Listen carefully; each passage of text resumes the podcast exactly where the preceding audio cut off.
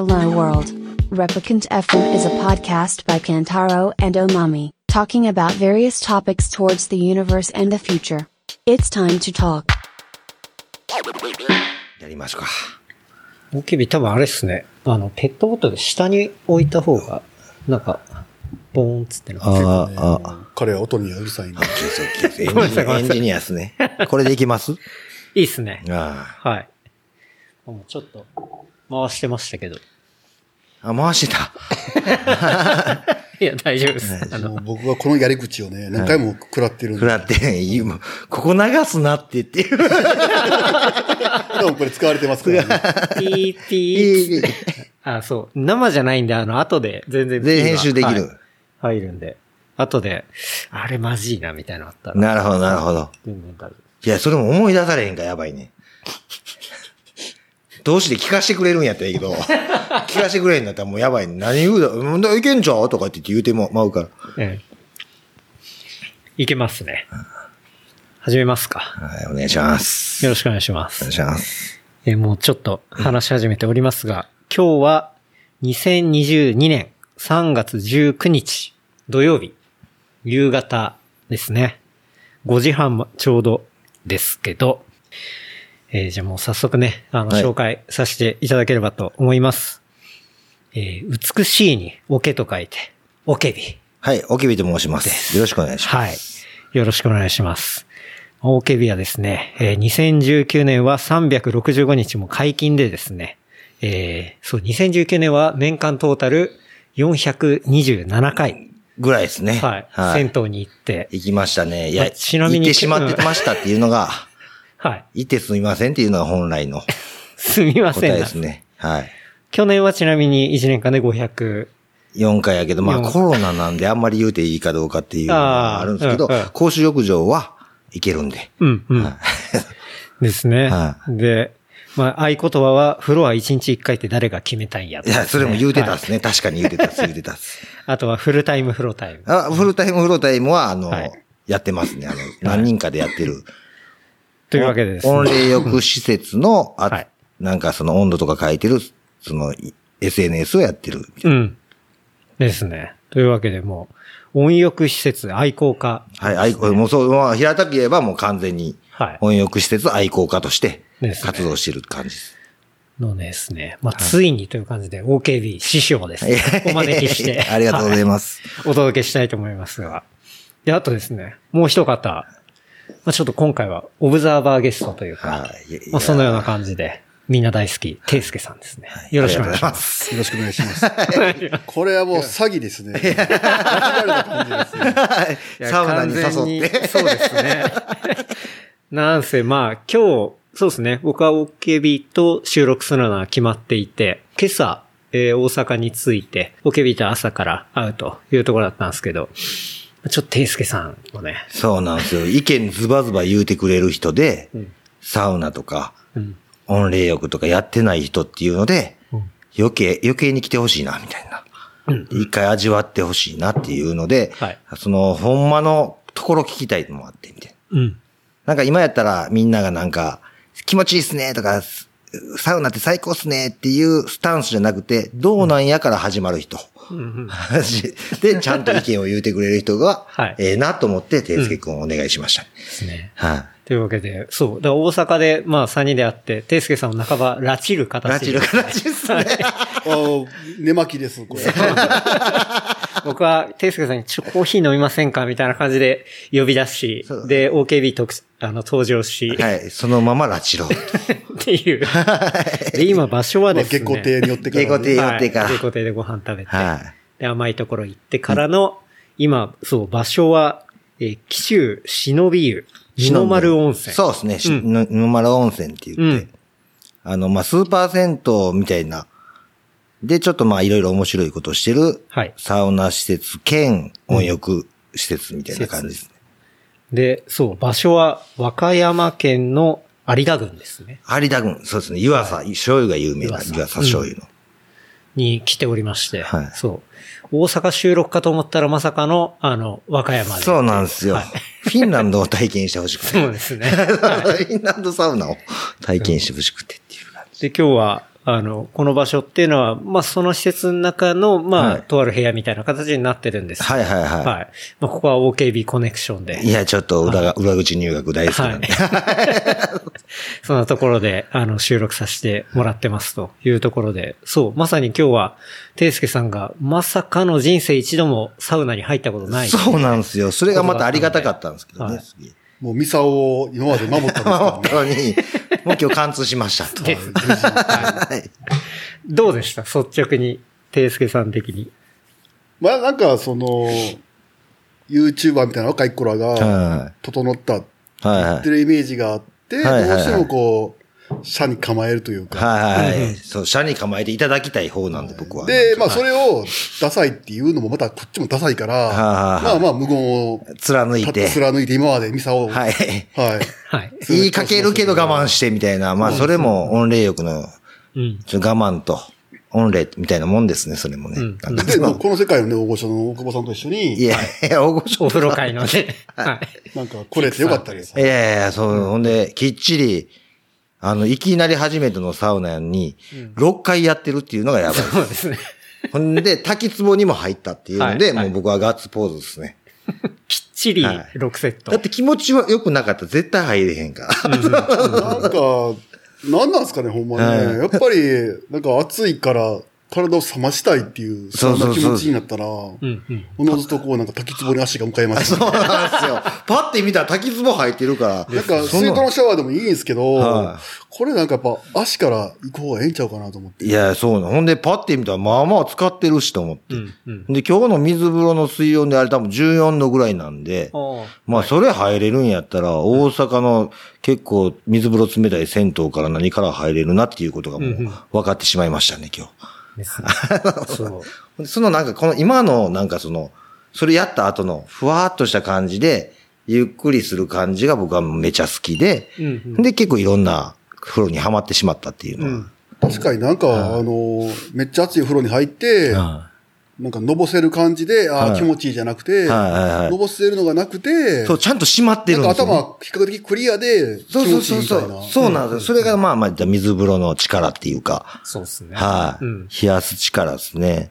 ここは本当にフィンランド式のサウナ。サウナはあの、サウナ小屋も薪ストーブで、そうですよね。ほんで、ロウリュ室とできてっていうので、まあ、スタイルはフィンランドのスタイルですね。まあ手動で手動で入れて、はいで、まあいい香りがするそう、あのあの、言うたら、アロマとか入れて、みたいな、はい。はいですよね。だから川に入ってもいいし、まあ冷水のシャワーもあるし。あるし。ほんで、言うたら五右衛門風呂もあるんで、はいそこでまあ全部できるみたいな施設。うんうんで、オケビがちょっとこう、手伝そうですね、なんかいろいろあの、もう、その支配人と仲良くなって、はい。ほんでいろいろお風呂のこと教えてほしいって言われてから、あの、ずっと一緒に風呂行って、うんもう僕になってもらおうと思って、ね、ほ きっちり僕みたいになったんで、はい。で、それで、それで風呂のことよく分かって、改造しまくってるっていう感じです、今風呂。なるほど。はそう、だからもう本当 OKB はもう、大阪というか、まあ全国的にね、全国風呂でも好きからしたら。いほんまに平たく言えばただの客なんですよね。うん。うん。うん自分でお風呂屋さんやってる人とかの方が偉いと思ってるし、うんうんうん別に客が行って、でもどうこう、なんか、いい悪いも言うん嫌なんですけど、うんうん。あの、まあ、ええとこはええし。はい。で、悪いはあんまりないんで、その、うんなんか悪いっていうよりも、そこの風呂で自分が気持ちよく持っていかれへん誰や、だけやろっていうスタンスもあるんですよね。うんうんうん。だからしょ、なんかしょうもないっていう、そんな良くない風呂でも気持ちよくなれる方法をはい、ずっと探ってますね。なるほど。本当最近だとあの、ね、ブルータスの特集で、大阪の正解はいはいはい。っていう特集とかで、あとはまあウェブ記事にも OKB がこうガイドする、なんか大阪のこうベストああ、銭湯みたいなそうそう、そんなんもなんか。ちょいちょい。はい。まあ、ギャラめちゃめちゃ安いけどやってます ね。はいあれまあ3人で行ってて、そう、はいザ・ユニオンのあのね、牧田康平さんと。ああ、とか、もう一緒、はいもう一緒にずっと、ですよねそれこそ、えー、7、8年前ぐらいから一緒によう風呂行ってる。うんうんなんか、風呂が、前言ったら会議する場所みたいな。はい。とか遊びの、あまあ、会議っていうか遊びの作成やったりとか、うんうんこんなんやろうみたいなプランやったりとかは結構お風呂の中で話してるみたいな。うん。そうですよね。はいその記事だと、そう、まあ、北公平さんと、あとはスチャダラパーそう、の兄貴も。兄さんとか。そうですね。は、まあ昔から知ってて、みたいな。うんうんで、大阪来たら一緒に風呂行くような関係やったんですよ。まあほんまでも風呂だけの関係の方が多いですけどね。はい風呂だけの関係。はい。もう風呂行って飯食うて、お疲れ体だけの関係みたいな。そうそうそうそう。もう裸なる関係です。うん。はあとはなんか、僕がそう、オケビアと見たのは、テレビでい。、はい。こう、風呂入ってるのがありましたよね。はいはい。アイドルと熱い対決もしました。そうそう。男性アイドルと、熱い対何は、決みたい何はなんとか男子みたいなのが。え、どうなったんですか？ええ余裕勝ちっす。あれ、テレビ局どこでしたっけ？テレビ局どこやったかな？朝、それも朝日温泉に言われて、うんうん。で、熱湯対決なんですよって言って、で、普通は、僕に、僕のことよく分かってなくて、そこの家主が。はい。あの、こんなん嫌ですよねって言って、熱湯対決とかって言われたから、一番やりたいやつやん、みたいな。うんまあ、上島竜兵にちょっと憧れてた部分も あったんで、昔から。本買ったぐらいなんで、うん上島竜兵の本とかあるんですよ。めちゃくちゃしょうもない本なんか出してるんですか出してんすよ。で、そういうの、でもまあ、あの人まあ、大晦日一番おもろかったじゃないですか。あああの、ね。はい。あの、な笑ってはいけないとか。うんうん。やっぱ、そういうのやってみたいっていう心あるんですよ、今でも。うん。なんかその熱い対決とか。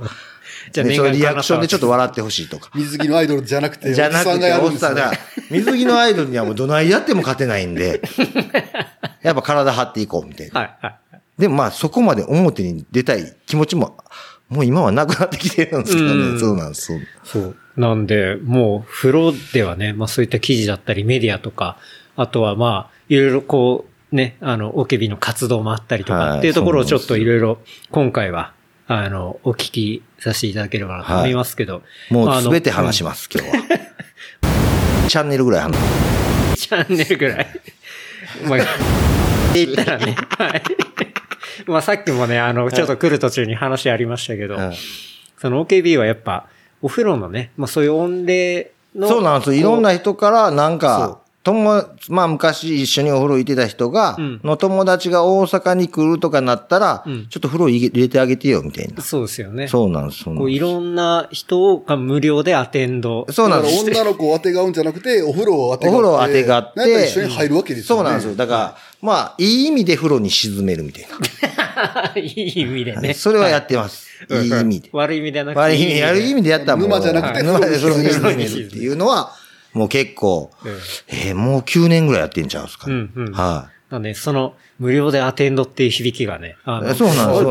ここでは名前出せない、その、各界の著名人と言ってるっていう話。ちょいちょいちょい来ますよ、やっぱり。ちょいちょい来るんですけど、みんなやっぱお風呂では普通のおっさんなんで。うんうんうん。だから別に何ら、あなんかでもライブとか見たら、おーやっぱこの人すごいなとか。うん。そんなんはライブとかみんな思えへんぐらいはただのおっさんですね。うん。はそう、だから、なんか僕も初めて OKB にその、熱いお湯と、えっ、はい。と、冷たい水のその温冷浴の入り方を教わったのが2020年ぐらいに時は温泉に、あ時は温泉。はい、大阪に来た時に、こう一緒に連れてってもらって、はいはいはいはいで、こういう入り方あんだよみたいなので教えてもらって、で、その時に OKB が、いや、なんか結構こうやってアテンドしてんね、みたいな話で、で、え、どんな人なんですかって聞いて、パーって聞いたら、すげえ有名な人から、各界の著名人から何から、い。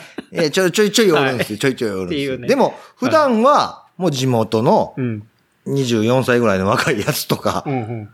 あの、昔から高校の時からの友達のやつとか、うんそんなんがまあ、普段1週間のうちの4日ぐらいはそんなんですよ。うん。はい。そう。だからまあ最近で言ったらそう OKB からその話聞いて、うんで、いろんな活動もしてて、ちょっとこれはお話をね、そうなんですよ。聞きたいなとまあ、こっちからしたら来たなと。ついに風呂を話せる時が来た。今まで出なかったのがほんま不思議なぐらい。確かに。ほんとそうですよね。うんたあんま需要ないんですよ。そのないんか、その、い今でこそお風呂がどうのこうのっていうのは言うてるけど、もう言ったら、うん。うん3、4年前とか誰もそんな言うてなかったんかな。まあまあ5年ぐらい言うてるかな。かもしれないでもその前とかは、ただ仕事終わってうん、疲れたなぁ思って、で誰かと風呂行こう思って、風呂行ってるだけなんでよう考えたら。うんうんうん。そうなんそれでなんかいろいろ連れて行って、まあ大阪あの、地方から来る人は、まあ、ご飯も何軒かしてるんで、はい。お風呂とご飯のセットで、うん。ほんで、お疲れさんみたいな感じで、うんまた遊びに来てや、とか。ほんで、逆にその、お風呂をね、うん。その来た人をはめると、はい。その人がお風呂好きになると、また、いい風呂を探してくれるんですよね。うんうん。じゃあ僕らが違うとこ行った時に、はい。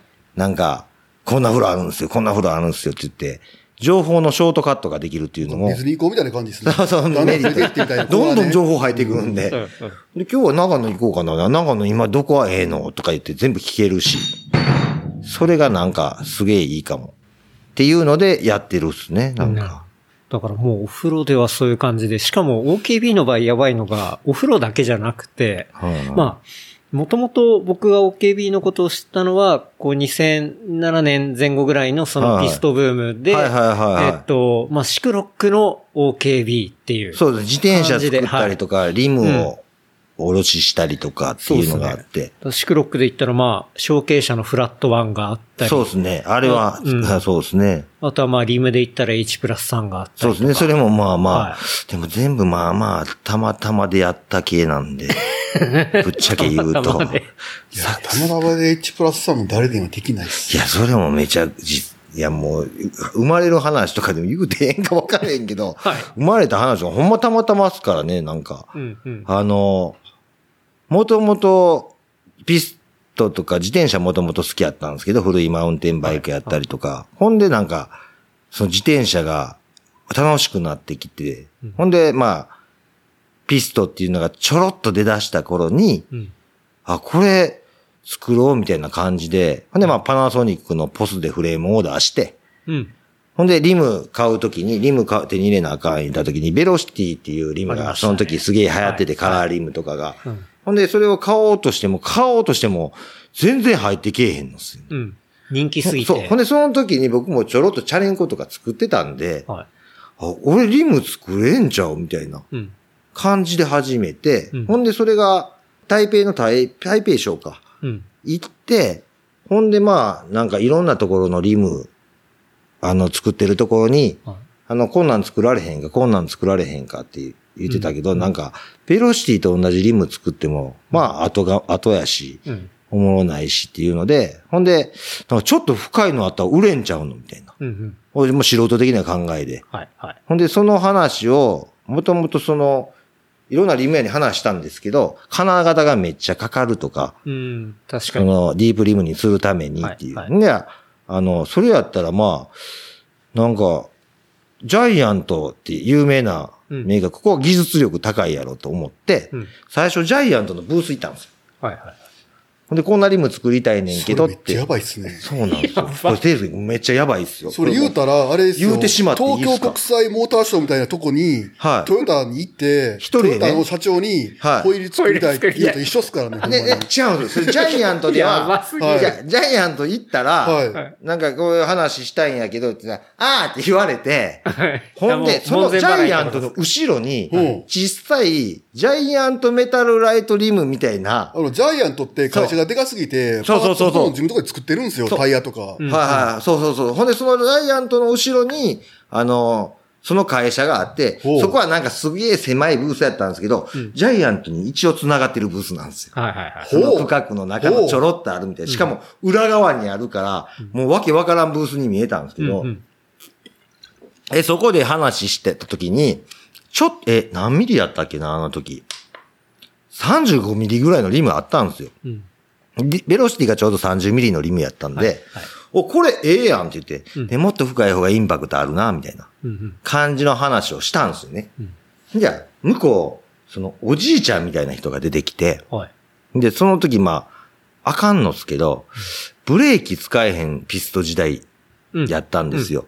だからブレーキのやつがないやつを作りたいって僕は思ってて、はいはいはいはい。それをなんか、それがフォーメーションフェイスっていう一番最初に出したリムなんですけど、うんうんほんでそれで、あの、でもそのブレーキの、うん。あの、CNC がないっていうのを、そのお父さん、おお父さん、後にお父さんってわかるんですけど、おっちゃんわかんないんですよ。うんうん。ほんで、じゃあ、お前言うてること全然分かれへんから、その、今、日本語じゃないんです。英語なんですけど、はいはいあの、息子帰ってくるから、うん。あの、そいつに説明してくれって言われたんですよ。ほうほほんで説明するけどどうしたらええねんって言ったら、もうショーはその時に終わるから、中国のその工場来てくれ言われた。はい。ほんで、おーんなって。展開がすごいなそう。はいおーんなって、いや、一回帰って、うん。ほんで、また、ほんじゃそこ行こうと思って、うん。ほんで、あの、行くことになったんですよ。ほはいその時はまだ、それがまあ、後に来るジャイアントの息子さんなんですよ。だからそのおじいちゃんは、キングリュウやったんですか、じゃ、じゃないんですよ。え？っと、キングリュウの娘がお母さんなんですよ、その。ほうほうほうそれの旦那が、まあ、いったら養子で、う。うんうん。あの、まあ、リムの工場を任されてる。で、お母ちゃんの方が、お母ちゃんがその当時 CFO やった。ファイナンスのトップやった。あの、はいメガネかけたおばちゃんですよ。ちょっと派手な。あ、ようよくあれがお母さんめちゃめちゃええやつ。あ、ええやつあれ、あのおばあちゃんが今、そのリブっていう、はなんかその、女性向けブランドのボスなんですよ。そう。やし、今、ジャイアントのトップ CEO になったんちゃうんですかね。はい。その人は日本語ペラペラなんですよ。えあの人？はい。だから、お母ちゃんめちゃめちゃやりやりやすかった。そう、やばいっすで、よ。お母ちゃん。トヨタファミリーと友達みたいなもんですよ、ほんまに。そうなんですよ。だから、トヨタファミリーの、いきなり話がすごいな。息子はそれこそシカゴの大学に行っててほんで、まあ、親父のところでちょっと働くみたいなうん。感じやったけど、お母ちゃんがやっぱすごいんですよ。はいはいはい。めっちゃパワーあるんですよね。で、ほんで、お母ちゃんはもうジャイアントの本筋やから、うんで、お父さんは養子でリム工場任せられてるような感じやかなるほら、ほんで、その息子と出会って、うんで息子にこんなリム作りたいねんっていう話を、まあ、出会った時も、出会うまでがまためっちゃやばい話あるんですけはいど、まずいきなり一人中国ですやんか。確かに。うん。あ、誰も連れてかなかったんですか台湾は行きやすい。なんいやか、商社の人間が入って当てんのとか知れますよとかなるじゃないですか。うんだけど、商僕の場合、社なしで直で話できたんですか？商社です聞いてく、それがめちゃくちゃひどい話がまずあるんですよ。え、まず、バスでそこ行かなあかんのですよ。普通、取引してたら、迎えに来ますよね。迎えに来てくれるんですよ、空港に空港に。ほんで、もう場所は分かってるから、うんほんで、いついつ行きますっていうメールだけ打ったけど、メール返ってこないんですよ。でも、まあ、おじいちゃんが帰ってきてるのは、その時はまだおじいちゃん、息子と繋がってないんで。うんうんえ息子は後に通信いうやつなんですけど、はいえ息子と繋がってなくて、ほんで、僕行ったんですよ。ほんじゃあ、ほんで、行きます言うて行って、ねうんバスも、もうえぐいんですよ。あの戦後みたいな。え、もうパンパンで？パンパンで、もう何に、へ大概のことは大阪の西成で見てきてるんでビビらへんはずが、はいはバスあるじゃないですか。バスの席いうんで、一応トイレあるんですよ、後ろに。はい。だけどみんなもうぎゅうぎゅうでトイレ行かれへんぐらいぎゅうぎゅうなんですよ。うん。ほんで席座ってるやつ何するかって袋取り出してその場で証明して窓から投げる のを見てしまっマジって、すか？俺こいつらマジ語れへんぞみたいな。それ、バスっていくら払うんですか？何ぼやったかもう覚えて、いやもうめちゃくちゃ安いバスそれ、です。お停留所も分かんないじゃないですか、降りるところも。いや降りるとことかでも、その時だから、めっちゃやばいの今まで、今みたいに Google が発達してないから、はい。なんか、あでも一応ネットはあったんで、うんその携帯がなか、携帯で行けるような感じではなかったんですよ。はい。はい。ほんでだから調べて、この漢字のところで降りなあかんとか。うん。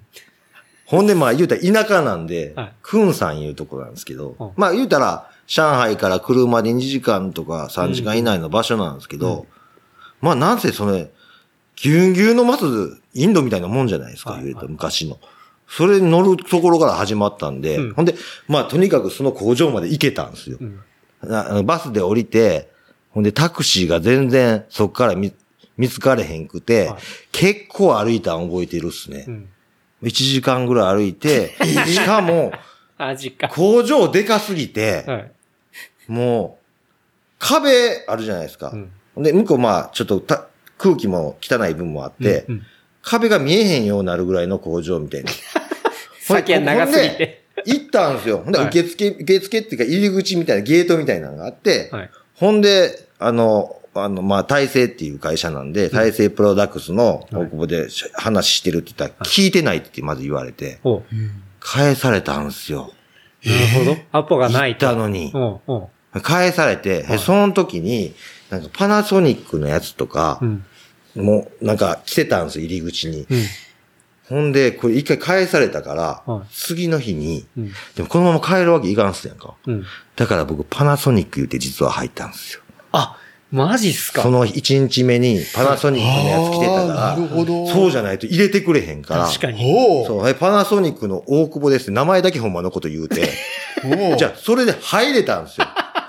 ガバガバじゃないですか。入った瞬間に、その、はいあの、そのおやつさんおるじゃないですか。まあ、そこの社長。はい。で、そこの社長が、あの、そんな約束してないけどな、みたいな空気で、うん。パナソニックかみたいなね、パッて来た瞬間に僕の顔見た瞬間、お前かってなって、ほんでもう、どないしてくれんねんみたいな話やから、うん。昨日断られたんやって言って確かに入り口のやつにちゃんと言うとこで、ちゃんと言うとこでなんやねんとかで、俺帰るとこやったやんけ、みたいな話してたらちょうど息子来てるから、はい。あの、会ってくれ言われてでそこで息子と落ち合ったんです。ええ繋がったんすねそう、そこでややっと息子と繋がった。はいはい息子はめちゃめちゃ垢抜けてて、まあアメリカの大学ずっと行ってたやつなんで。はいはいはいあ、ほんで、ほんでなんか映画の話とか、うん。あの、なんか変なポルノ映画好きなんですよ。愛のコリーダとか。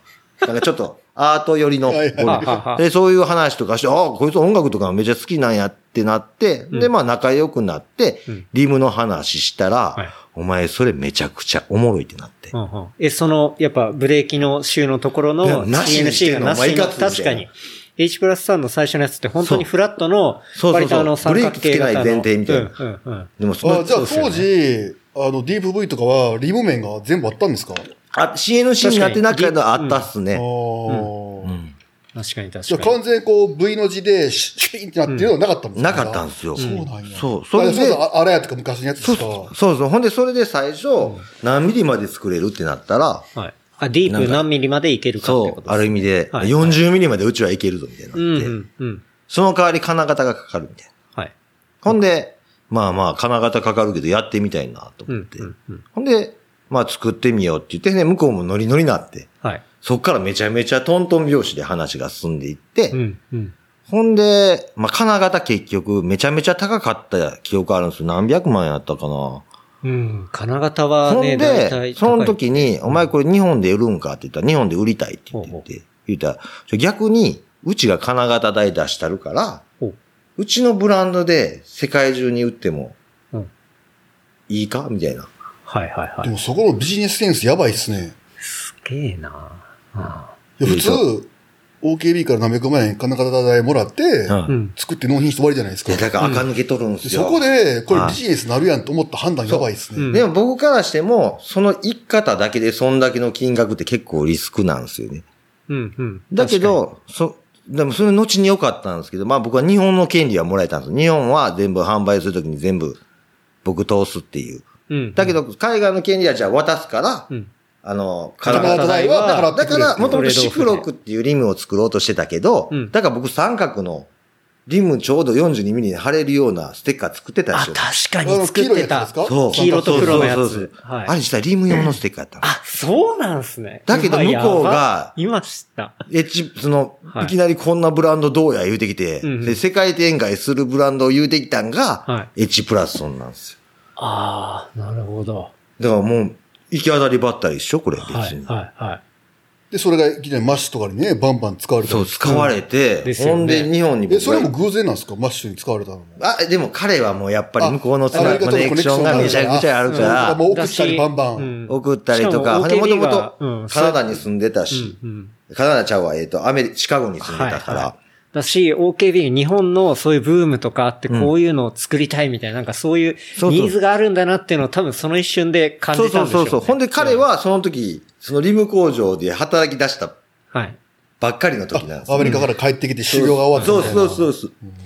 だから自分のプロジェクトとしても、こう新しいことをやるにはすげえいいみたいなめ。ちゃめちゃようできた息子ですね。すごい。めちゃめちゃおもろいですから、あいつ。うん。めちゃくちゃおもろいですね。今、ほんで、DJ でめちゃくちゃ有名になって、え、あ、そうなんですね。DJ で曲も作ってて、まあ、どっちがテクノの曲なんですけど、この間、アディダスとビヨンセやったんですよ。なんかファッションの。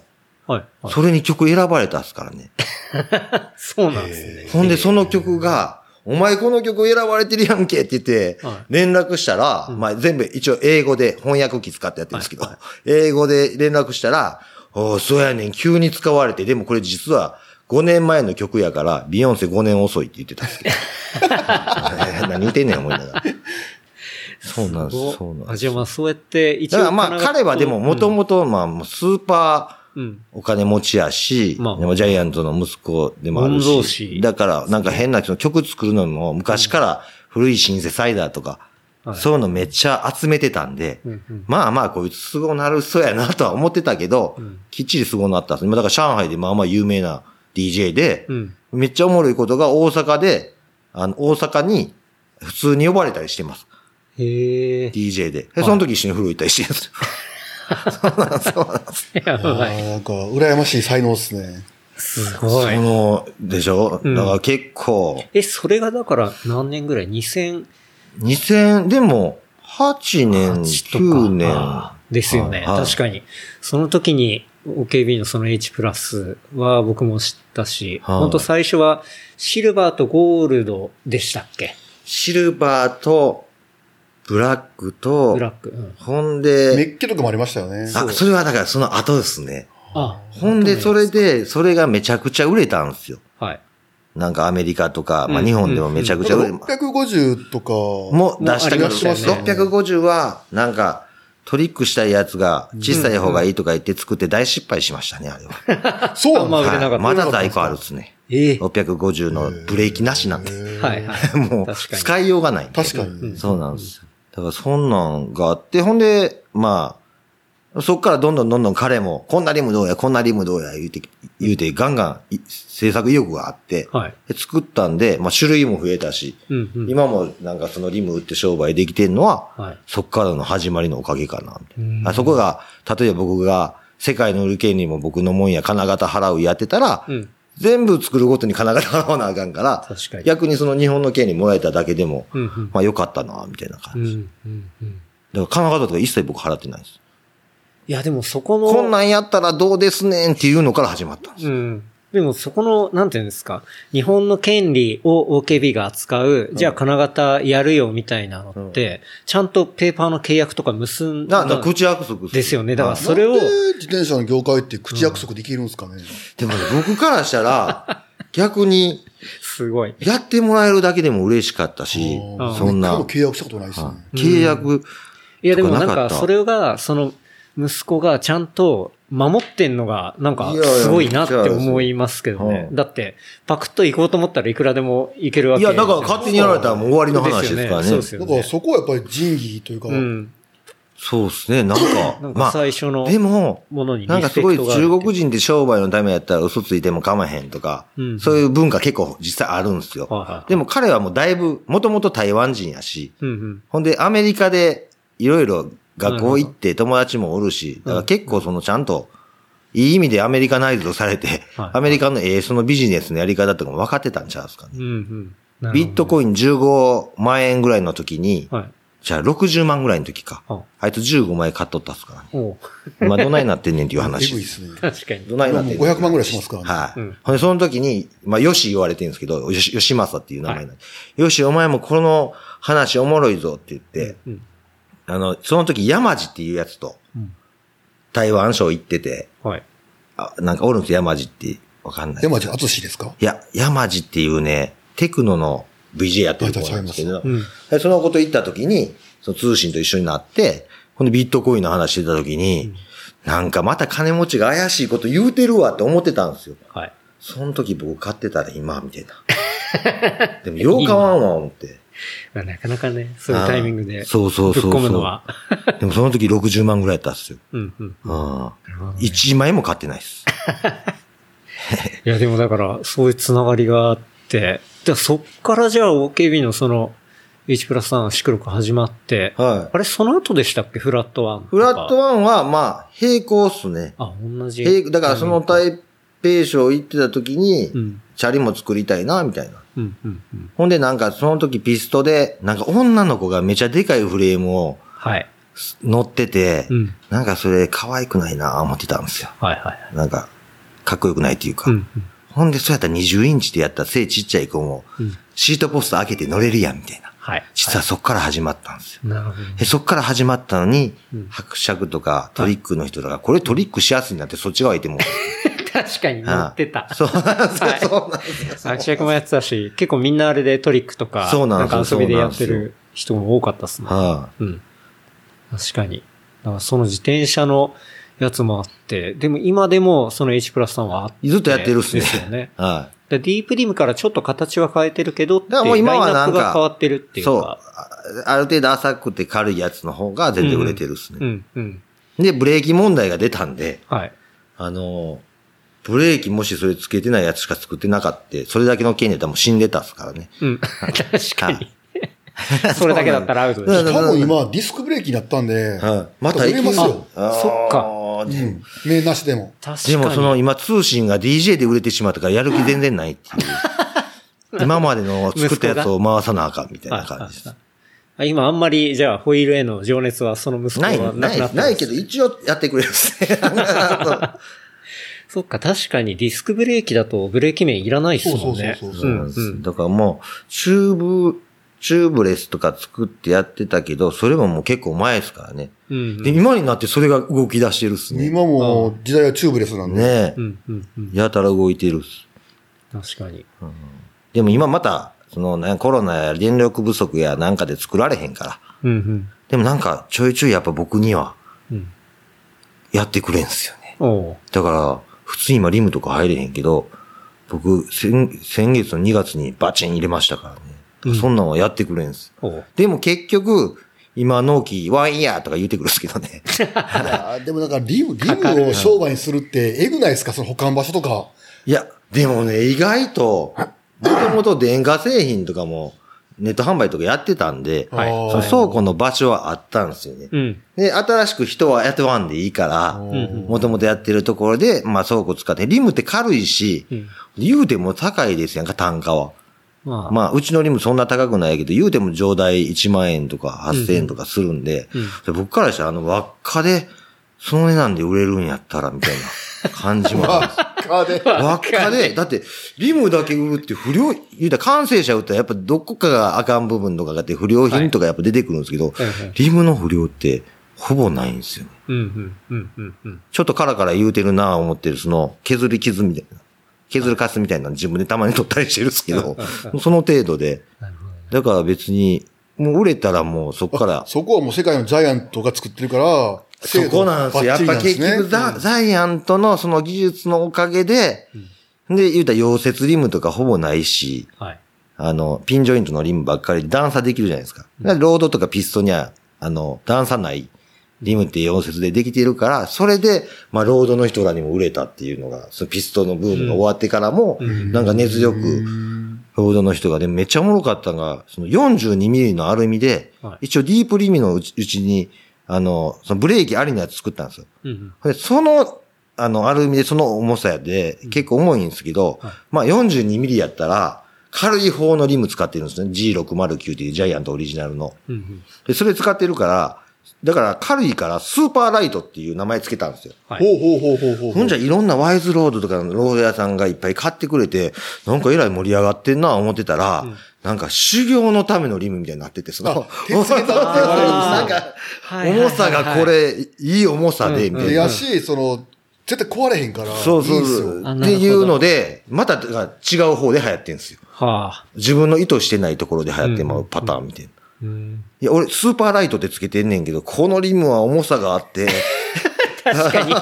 完全に名称の意図とは通逆。勤とか通学でガンガン使う人はほんまいいんすよ。壊れない。ね、あと、だからトレーニング用になってもうたんですよ。ああ。鉄下駄。あまあ、島野でいう R500 っていう、そうあ。それやのに、あリムの名前は、鉄下駄があって。リムの名前はスーパーライト。スーパーライト。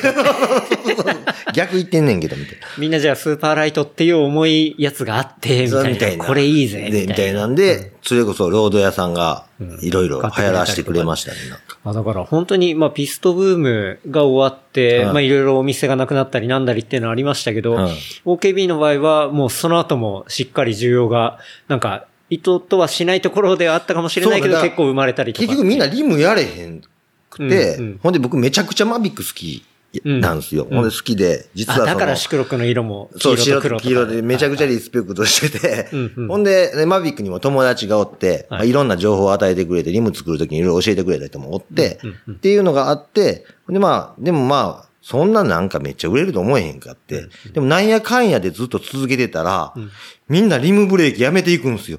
なんかもう今聞けへんでしょ。確かに。ほんでリ、リムやってあらやとか。でもあらやとかってそんなガンガン新しいの出したりとかもないし、っていうので結果生き残ってただけで売れたみたいうんうん。な感じなんですね、今も。すごいな。いや、だからもう、だその、さっき保管場所でちょっと出ましたけど、まあ、大勢っていうね。はいはいはいもともと、そう、OKB は、はいその大勢っていう、あれは、えっ、と、家電か、のもともとね卸、あの、親父が、はい。バッタ屋っていう、なんて言うんですかね、なんか変なブランドもんのベルトとか。まあそのディスカウントストアの走りみたいな。だからドンキホーテの走りみたいなんで、もうちょっとファンシー寄りの。え？なんて言うんかなファンシーより。バえなんかあったんですよ。昔、丸、ファミコンソードとかも売ってて、え丸一とかわバッタモンの偽物のバッタとはまた別のバッタ屋ってことですか？だから、結構その偽物もあるから、も そういうう、こと一で偽、ミラショーのベルトとか絶対アウトやろみたいな多分そう。ドンキのちょっと違法寄りみたいな。地方寄りのやつを親父がまあ倉庫業をやってて、最初は。で、そっからなんか景品とか、はい。そういうのでなんか景品屋さんみたいになってで、いろんなそういう商品、昔あったでしょなんかうん、家の友達の壁にはい。小判いっぱい入ってる。あった。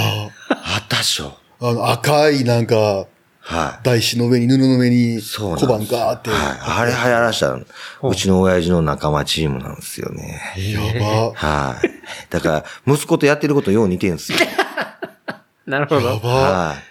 それ僕言われて、バーンって頭に浮かんだんで、それぐらい日本全国流行ったんですよね。わあったでしょどんな文化住宅でもあの小判あったんですよ。かりました。こ はいれ本物かっていうやつそうね。そうそう。もう絶対メッキなんですけど。はいそういうのを売ってたりとか、はい。っていうので、なんか、うまいことやってたんですよね、親父。バッタ屋を。はいバッタ屋をはいほんでのどっか店潰れたら、んその夜、呼ば、こっそり呼ばれて、そうそうそう弁護士の部屋に伝わる前に、うわーってこう、買い集めて、買え、一山暖房で。はい。ほんで、今みたいにネットとかじゃないから、まあそういうそこにガーンと入れて入れて、ほんでいろんなところにまた商品仲間に回して、売りさばくみたいなのそれですね。あ。それで、完全大阪ですもんね。大阪ですね。はい。これ言うてええんかな？イメージ悪いかな？みたいな。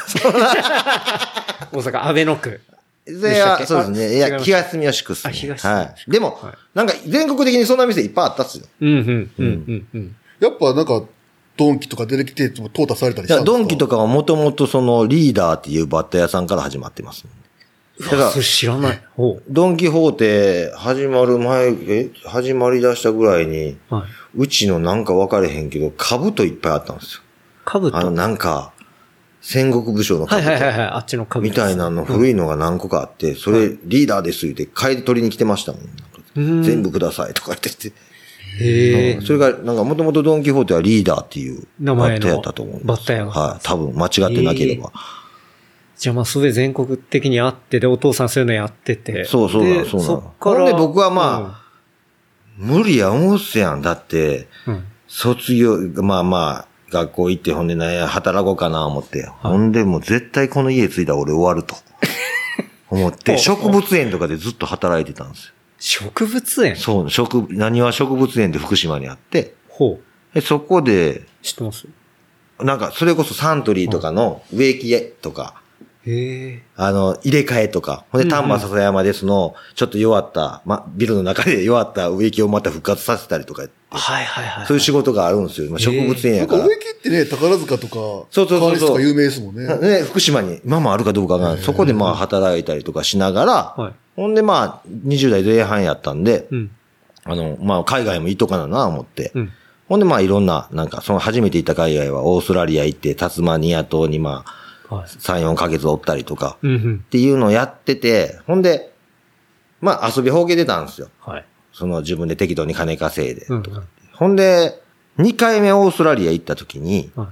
マジで一文なしぐらい、なるぐらいまで遊んでもうて、それこそもう、シドニーの空港まで歩いて行ってたから、帰りお金なくなって、途中で警察に乗せられて運んでもらうみたいな。うんうん。ぐらい金なくなっみてたし、で、関空ついても、僕の今、会社におる部長さんなの杉ちゃんいうのがいてて、はいそれがまあ、迎えに来て、もう体もめっちゃ臭いから窓開けて帰られるぐらい、ほんま、それで家帰った時に、親父が急に乗り出してきて、うんお前これからどうすんねんとか言われて、はい。いやいや、また適当に働くよ、とかって言って、ああ、お前それだったら家出ていけみたいになって、ああいや、金ないし出ていかれへんやんって。じゃあうち入れ、みたいな。あで、働くことになったんです。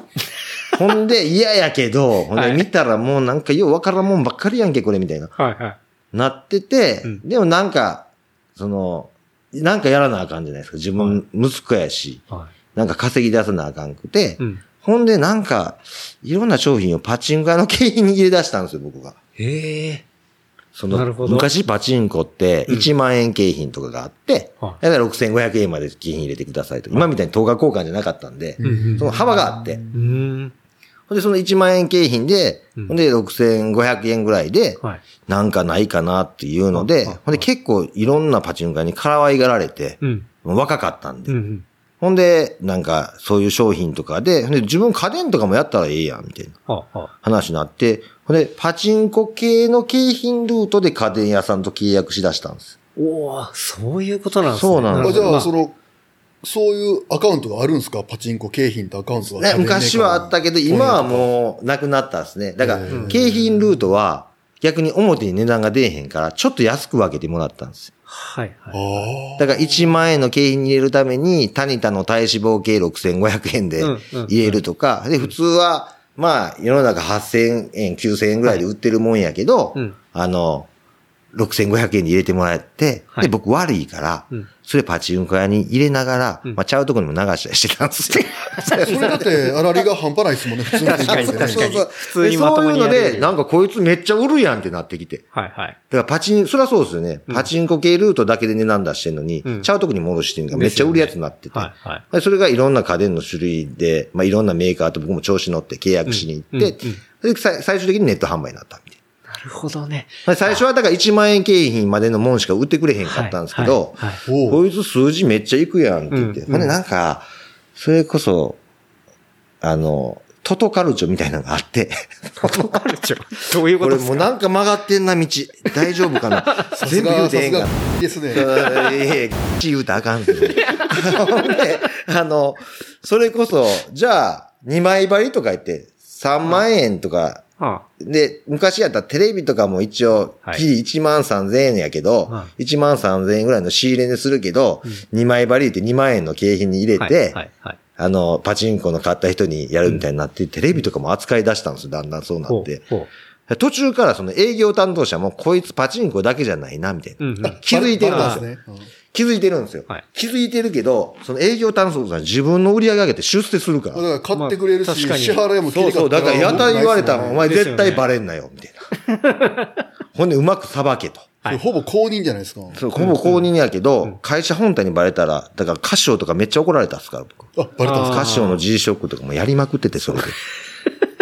なるほどね確かにメーカー側にバレちゃいけないけど、営業担当レベルで止めとけばってい楽う。天かなんかそういう、だからネット通販のカテゴリーで1位になったとか話はほんまなんですそれはもうほんまに自転車業界の人に謝らなあかん話なんですよ。なでもそれがあったから、はいはい僕は自転車を簡単に作れたんですよ。うんえ、それ、っていうのは、ってそれこそパチンコ屋さんに依頼されて、うん。あの、お前自転車好きやったら自転車作れやって言って、はい。6500円までで折りたたみ自転車作れと。ほう。あ、景品として。景品として1万円景品に入れえる。、ありもののを仕入れるんじゃなくて作れって言われたんですか？作れって言われたんですよ。ほんで、ほう、なんすかその話ってなって。はい。はほんで、まあ、あの、でもいきなり自転車作られへんすやん。い。うん。でここ僕めっちゃまあええとこなんですけど、うんまず自転車を作るためにはどうしたらいいか考えたんですよ。うん。まず自転車整備士免許を取らなあかんと。自転車のこと、真面目かった話ですね。自転車のことを知らなあかんから、一応だからそれを取りに行って、うん。ほんで、あの、ほんでね、なんか、まあ作ってて、その自転車を。はい。その頃からなんか、ネットが流行り出したっていうか、はいネットで買い物するのが結構、うん。ちょっとずつ出てきたみたいな。でも家電メーカーはネットで商品売ったらあかんと値段バレてるのに、はい安売り全開で行ってまうから、うん絶対ネットでは売ったらあかんっていう時代やったんですけど、はい自転車やったら、あの、まあ、実際作れるなって海外って思ったんですよ。うんうんそれこそ中国とか行ったら、はなんか普通に、ああ、なんか40何ドルぐらいで作れるよ、みたいな。うんうんただもうすごい、ものが悪くて、うん。でが。はい、そう、だから最初は結構苦労してめっちゃ怒られたんですよ。パチンコ屋にコンテナでバーン入れたりとかしたら。はでもコンテナ言うても400台ぐらいしか入れへんので、うんうん。でそれやってて、でそれめちゃくちゃ売れたんですよ。ほついにパナソニックの換気扇買ったら、換気扇10台契約したら、の景品にもなって、一発で3000台ぐらいとか出だして。ばでも不良対応が大変なんですよ。やっぱ向こう。のもんなん、で。パチンコだけじゃなくて、なんかそっちの本体のオフィシャルにも買ってもらえるようになってたパチンコ屋で6500円でおろしてんねんけど、うんで、店で、まあ自転車9800円とかで一応売ってたんですよ。はいでそれ見たパナソニックのやつが、これめっちゃ安ないですか？みたいな。うんうん。いや、実際、まあ一応そこは儲けた、パチンコ屋は6500円だけど、え、これ7500円でおろせるっすよ、みたいな。うんうんうん言うたら、いや、それ面白いから一回やっていい？みたいな。うんうん。なって、ほんでどうせ、多分50代ぐらいの注文来るんかな思って、今ある在庫でいけるんかな思ってたら、いきなりそのキャンペーン爆当たりして、3000なんだよ、みたいになって。すごい。そうもうだから、ほんでそこで、なんでネットになったかって言ったら、うんそういう工場通ってたら、はい。なんか、片山右京、右京のマウンテンバイクみたいなのがめちゃくちゃ流行ったんですよ。ほウゴっていうやつかな。う。うご。ほそれめちゃくちゃ重くて、う。はい。あのーもう重量って言ったら21キロぐらいなんですよ。ほんで18段変速の26インチでダブルサスって言って、すっげえ安いサスついてる折りたたみマウンテンバイクっていうのが、片山右流京の行ったんですよ、。片山右京の。ウゴですよねウゴ、ウゴ、ウゴ。あーやっぱ圭介さん知ってる。知らん人はいないんちゃう、業界で。は。ほんで、それがめっちゃ売れてて、うん。んで、自分こんなん作られへんのかいって。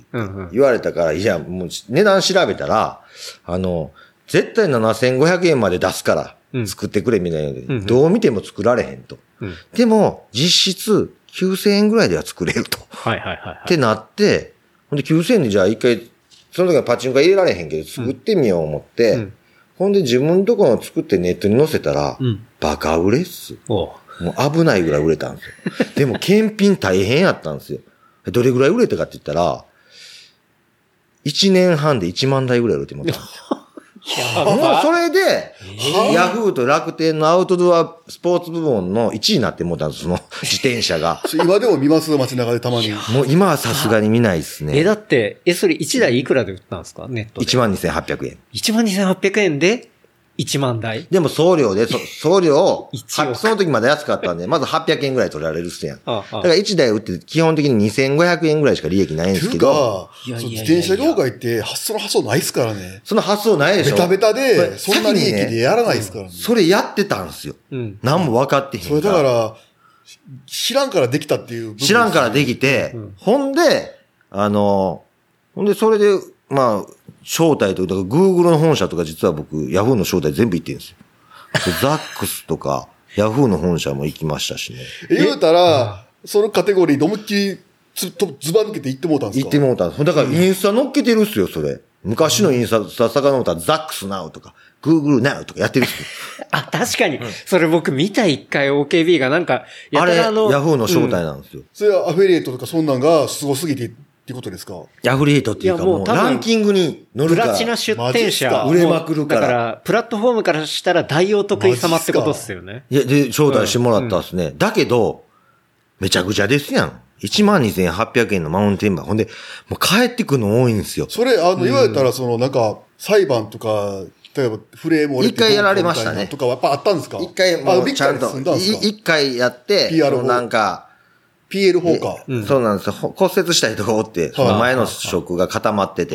でもそれも、まあメンテも何もせんまあと、まあ、煩わしにしたらなりますから3、4年経ってからの話なんですけど、ほんで、それで問題になって経済産業省とめっちゃやりましたよ。ええめっちゃリアルな話。一番やりたくないやつや。そうそう、でもなんか、それもなんかまあ、うん。めちゃくちゃ運良かって、なんかその、そのステムの、なんか折りたたみ自転車のステムって、なんかクイックみたいなんでギュッて締めるっていうので、うんその棒が女の人ではトルク出えへんって言われたんですよ。はい。で、そこで回収やぐらいの話になって、うんうわ、こんなもん1万なんだよ、売ってんの何が回収やねんとか思ってたんですよ。新聞広告とか出したり、えらい金かかりますよ。のうんやったんですけど、僕その時自分のこと天才やな思って。うん。とにかくその棒を付け替えて長くしなあかんって言われたんですよ。トルク出るまで。それやったら OK やって言って、経経済産業省からうん言われた時に、これ、そこでもこんな棒全員の自転車、うん。送り、送って送り返してもうて付け替えてたらもうめちゃくちゃや思ってて、うん。その時も、そう、風呂入ってたっすわ。あ風呂で思いついたと思いますわ。風呂入っててもう最悪やっていう毎日で、しんどい時僕ほんま風呂にすぐ逃げるんですよ。はで、まあ気持ちをなって忘れてみたいなのを繰り返すんですけど、その時に、ふと思いついたのが、その棒を長くする方法が自転車の中にあったんですよ。い。自転車の中に？はい。もう送ってるものの中にってことですか？あったんですおうシートポストじゃないです。細い棒にシートポスト入ったらトルク出るでしょ。うんうんうん。それを経済産業省に言うたら、うんあ、それやったら注意勧告で済みますわってなったんですよ。へえ。こうそうやってください全員にめ、ほんで、1万5千人ぐらいメール送っても、はいもう7千人ぐらいしか返ってけへんのっすよ。うんうんどんだけやっても。でそんだけ全部、その資料を作って、うんこのシートポスト抜いて、はい差し込んでトルク上げてくださいっていう注意勧告でなるほど。済んで、言ったらまあ、テコの原理で、そう、言ってやってくださいで、セーフになってはい回収は。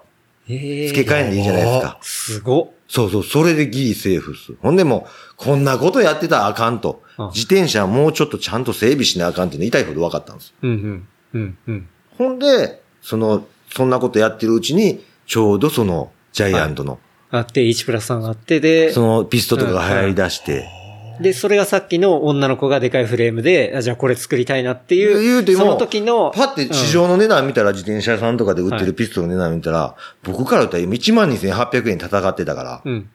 夢のような世界やったんですよ。そうですね。フレームめっちゃ儲かで。るやんって話めっですよちゃ儲かるやんで、フラットワン作って、上代5万円って出して、ですよね僕からしたら今までの4倍。うん。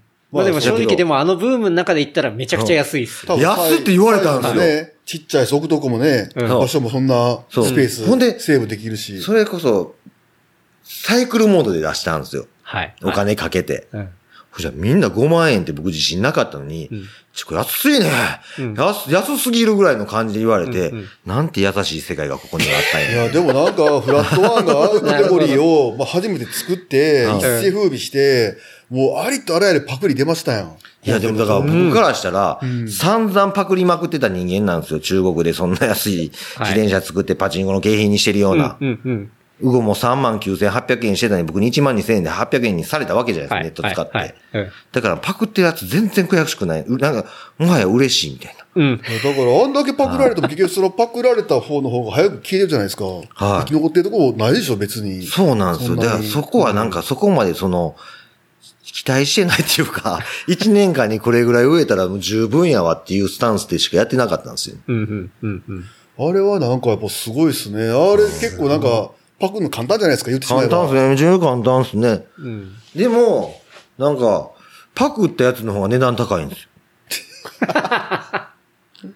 なるほど。だから、うんこっちからしたらもう嬉しいみたいな。はいえそこでその値段で売れるんやったら。確かに、キャ値上げできるね。やんみうんうん。まあだから大阪の南周辺は、大体その、フラットワンか、桑原のなんかめっちゃ BMX、そう DT の BMX か、そうなんですよ、ハワイボールしか走ってない。もうブローチャーズが売ってるリーダーも最近こう見なくなったんで。あーだほんまそんなんなんですよ。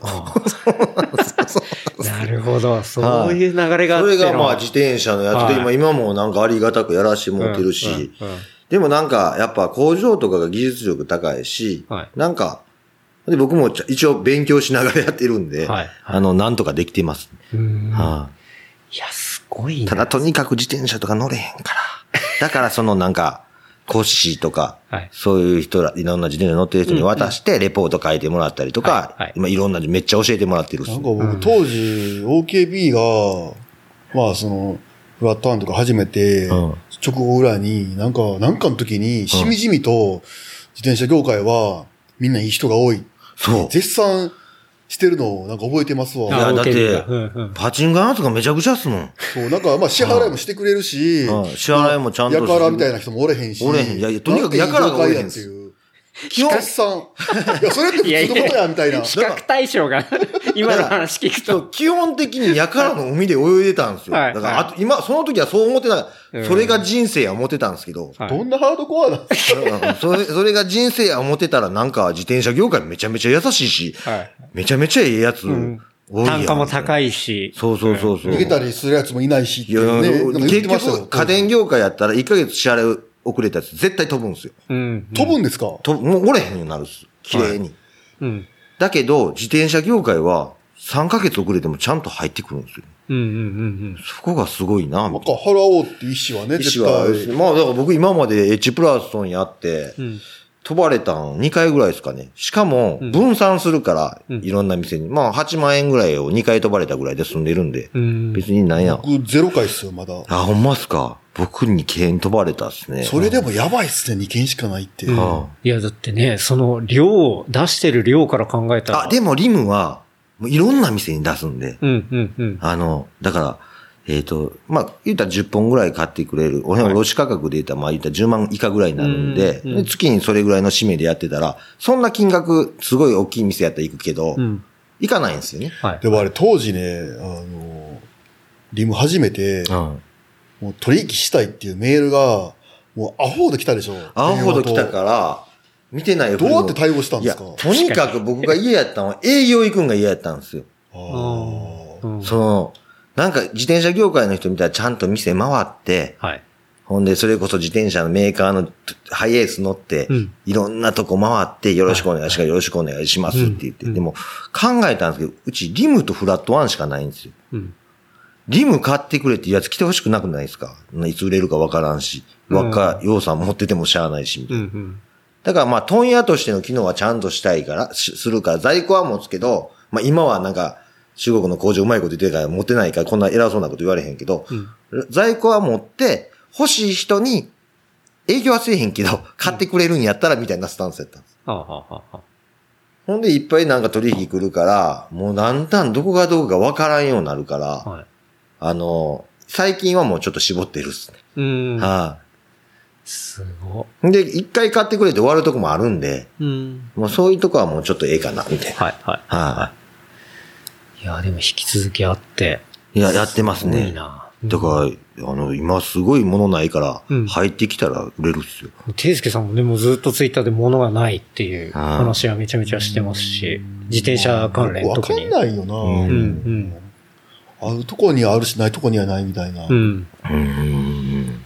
そうなん。ですよ。OKB、そう、すごいな。まあ、その、自転車ももちろん。なん。ですけど、うん。その後に、このキャンプ業界にもね、いや、あれは、あれも、もうほん。まめちゃくちゃおもろい話があるん。ですよ。そう OKB はオールスタイムっていうね。はい。あれもね、なん。かそのの、浩平君って、牧田浩平君って言って、デザインとかいろいろ服作ってる人がいてて、うん。でその人ともうめっちゃ一緒に遊ん。でるし、うん。なん。かしようやっていう、はい。なんか作れへんってなって、うんえ最初お風呂好きやから下着作ろうってなったんです男用の。パンツ。はい。ほんでなんか、言ったらシャツとかの生地とか使って、だ結構気持ちいいんちゃうみたいなの作ったけど、そのサンプルがことごとくうまくいけへんかったんですよ。うん。ほんで、なんかやりたいなーって思ってる時に銀行から話あって、なんか、アウトドアとかそういうのを作れる工場とか興味ある言われて。うん。あ、興味あるっすね、みたいなんで。なんか自分らも作りたいな。それで逆にパンツ作るはずやったんが、んその工場見に行ったらめちゃくちゃええ工場やったんですよ。ええ。それこそ、西湖、中国の西湖っていうとこかな。はいそれい、西西海って書いて、西に、西に湖っていうとこ行ったら、ああ、わかりますわかります。行ったら、なんか、今まで、なんか中国の工場いろいろ見てきたけど、うんめちゃくちゃ最新やん、みたいい。ええ。そこを紹介してもらって、ほんでこんなん作れんの？ってなったら、作れるけど1000個みたいな。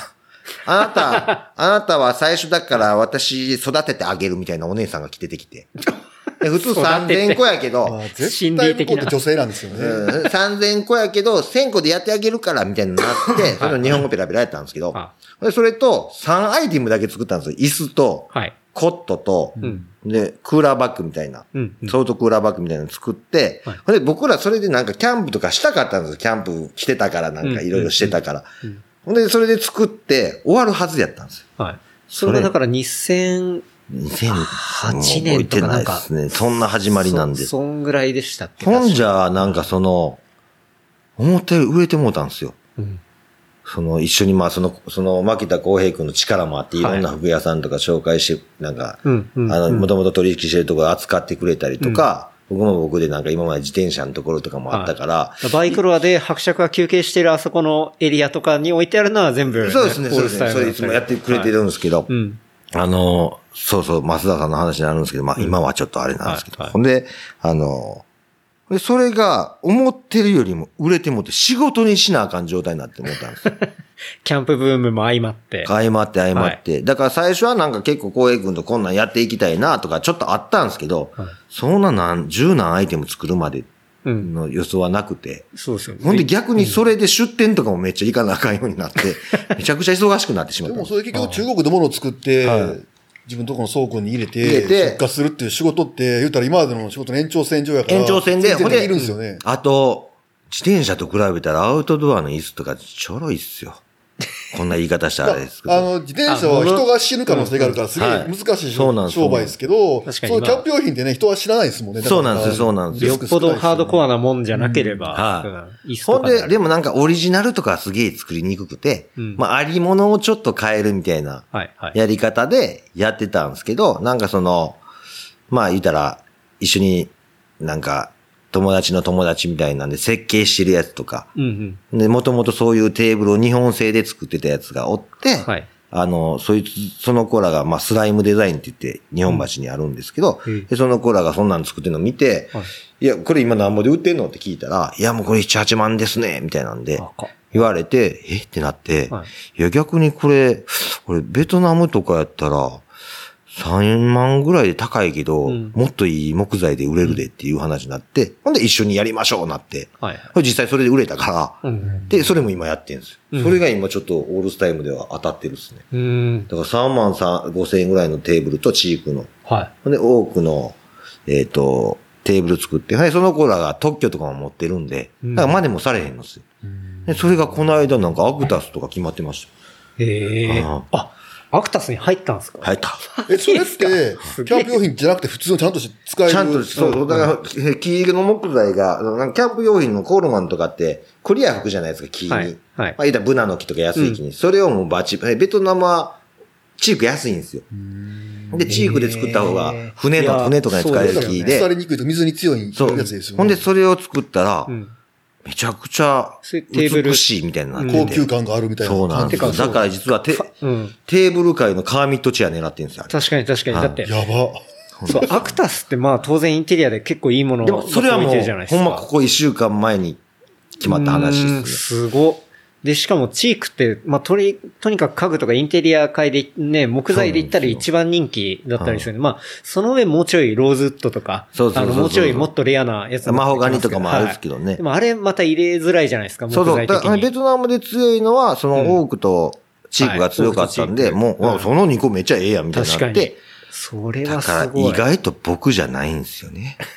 その、それを全部 作り上げてやったんやったら僕なんですけど、うんうん。そういうやつがおって、はい。ってなっていくような世界まあでもそこをうまくつなげるというか。ディレクターですね。そうなんですよ。ディレクション。そういうのは得意なんですよ。うなんか。え、では最初3アイテムから始まって、はい。今何アイテムぐらいになってるんですか？オールスアイテムは。今ね、でもね、あの、うん。おもろいことに、もう全然工場が今、このご時世であ動けへんから、うん。でももう何アイテム、桑原の自転車とかまで行ったら、20アイテムぐらい行ったんちゃうんですか？桑原の自転車もなんかスペシャルエディションとかで。そうそうそう、オールスタイムでその BMX 出したりとかもはい、はい。したりとか、でもそれはまあ言ったら台数そんな多くなくてやってくれはったりとかしてるからはい出してる。なんか、キャンプ用品の世界ってなんかすごいパクリが多いいやもうパクリっていうかね、結局なん、かああいう文化なんですか？ありなんですか？文化っていうか、そもそも法、律で保護されていないんですか？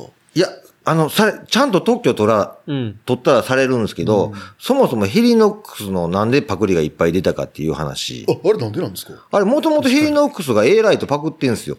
A ライトってありましたね。あの、A ライトの方蝶が々のやつ先なんですよ。先なんですよ。あの、蝶々のやつ。ほんで、少女のやつ。ほんで、まあちょっと形違うんですけど、はい。あ気候はでも似てるんですよね。うんうんほんで、じゃあ、ね、ヘリノックスがそれ A ライトで訴えられたけど、はい。あの、A ライトは負けたんですよね。まあその、え？そそのなんか、まあそこはそこまでパクリじゃないって。はあ、はあはあ、でも、その、そもそもの気候の特許を取ってないわけじゃないですか、ヘリノックス。うんうんじゃあ他のやつが、ヘリノックスできるやんってなるじゃないですか。はい。それでバーンなるんですよ。え、機構ってあの、要はプラと、えっと、アルミの、あの、機構あっていうの、その、ことですよね。このまあ、という、む難しいことは分からへんけど、そのハンモック型で、みたいなんで。うん。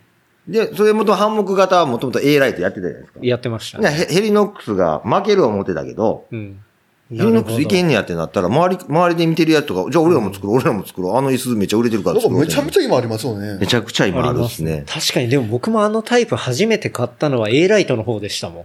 でしょ？持ってたのは。そうそうそうそう。だから、そのパク、パクる文化っていうか、まあ多分どこの業界もパクリ、洋服とかもっとエグい思うんですけど、まあまあまあパクリはあるけど、まあ本人がで特許取ったりとか、国際特許取ったりとかまあ、要はそこですよね。まあ、そしてうなんですなければ、まあ文句別に言えないっすいや、いやらへんっていうので、まあまあ、商売の世界は戦いやから。まあそうそうはい殺し合いですね。殺し合いですね。うん、うん。もういかにクイックに反応して いや、でもそれももううまいこといけへんすよ。うんっていうのはもう中国の工場が日本のアマゾンの倉庫使って、そのまま売ったりしてる時代ですからね。ああ、はいはいはいはいはい。いや、そこが一番ね、値段で言うと安くいけるから。確かに。でもなんか安いからだけで売るっていう考えは昔あったけど、うん。もうそのパチンコ景品終わってからはやっぱ、うん。なんかちゃんと自分でプロダクトを考えて、うんほんでパクリすぎず、うん。どっか変えるとこす、ちゃんと考えて、うんほんでできたらオリジナル抜けた状態やってやってええんちゃうのみたいなうん。気持ちはあるっすけどね、なんかう。ん。うん。うん。すごいな。オールスタイム、じゃあ、今、割と一番忙しいレベル。いや、もう全然ゆっくりやってるっす、あれはあれで。もうお店さんが売ってくれるんで、あれなんかネットでそんな商売してるっていう話じゃないんで。うんだからちゃんと卸価格も考えてるから、はい。あれはお店さんが営業してくれるからいいっすよ。とにかく営業しんどいみたい営業。な。その買ってください営業で、それは嫌やな思ってるんですよ。ああなんかほんまに、じ、まあそんなこと言ったら今の時代、広告とか宣伝とかめっちゃ大事なの分かってるんですけど、ある程度ほんまにええもん作ったらある程度売れんすよ。うん。その、なんかこっちから必死に宣伝せんでも。ははいそれがなんか、生き長かったりするんで、そのやり方の方が。うん。だからそっちでやってるけど、まあ今の時代もっとね、なんか、言うたら YouTube やなんや、TikTok やで宣伝して、はいバーンやったところが一気に行ってまうっていうのはあるっすけどね、後釜で。でもそれもそれで構わへんのんちゃうみたいな、もう、うん。うん。なるはい思ってるっすけどね。ほどな。すごい。だから、本当に、最初はね、あの、冒頭はお風呂の話から入ってるんですけど、そう、だから自転車があって、そのね、アウトドアレジャーブランドがあり、うんていういや、でもアウトドアレジャーブランド、まあまあ、うん。なんかもう、気持ちいい感じでやりたいですね。うん。うん。なんか必死こいてとかじゃなくて。うん。そんだけなんかね、でも風呂好きやのに、その風呂でビジネスをしてないっていうのもまだすごいっすよねい。や、できへんすね。だから、あれ、僕はもうどう見ても、だってそれやったら銭湯わーわー儲かって笑ってる思うんですよね。うん。とか、温浴施設とかもやっぱ急になくなったりとかして、まあ結構多いのがパチンコの屋とかの、そのなんていうんですか、税金対策みたいな。感じで作ったりとかするぐらいなんで、うん単体ではそんな、まあわかんないですけど、はまあでもめちゃくちゃ金持ちになれるとか、い。うん。そんなんないですもんね。うん。う。うんん。